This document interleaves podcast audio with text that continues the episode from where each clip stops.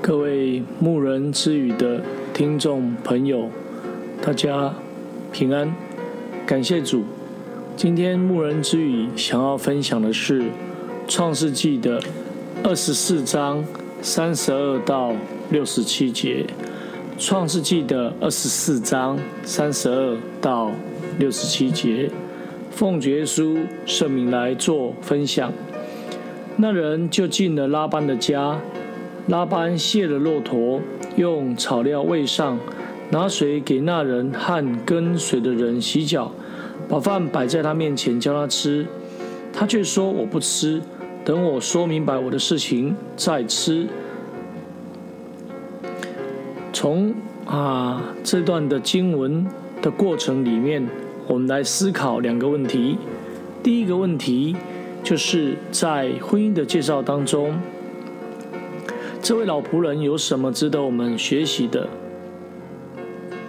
第二个，我们如何来增进婚姻介绍工作中各方面的一种沟通？我们先思想成为婚姻介绍人之楷模的一个老仆人。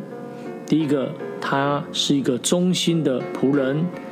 一般认为，这位老仆人就是先前。亚伯拉罕立为承受产业的一粒一屑，而如今老主人有了自己的儿子，并且命他为啊小主人来寻找适当的妻子。这一位仆人没有计较，也不曾想那本有可能成为他的产业，却因着以撒的出生而失去的机会。这位老仆人反而是。尽责的完成老主人的吩咐，可见他是一个忠心耿耿的仆人。第二，他是一个有见识的啊仆人。他在接受这个亚伯拉罕这位老主人的吩咐的时候，他问清了主人的意思，然后才完全的顺着主人的意思去进行工作，并且在他所祈求的事上。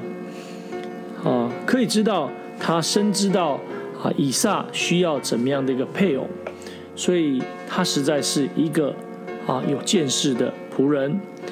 第三个，他是一个有虔诚的仆人。老仆人不仅有忠心、有见识，在这一件事上，他也深记主人有信心的一个交代，所以他没有靠着自己的力量去完成这份工作。他虔诚地先向神来祈求，等候神的带领，细细来查看神带领的脚踪。事实上，他已经深受主人信仰的一个熏陶。第四个，迅速，他办事的精神是殷勤迅速的。当主人吩咐以后，他赶快出门。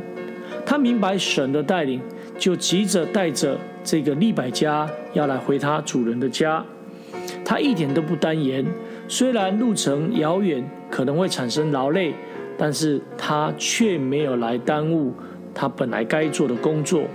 第五个，他非常的谦卑，他向拉班的家来诉说一切，只提及主人的丰盛。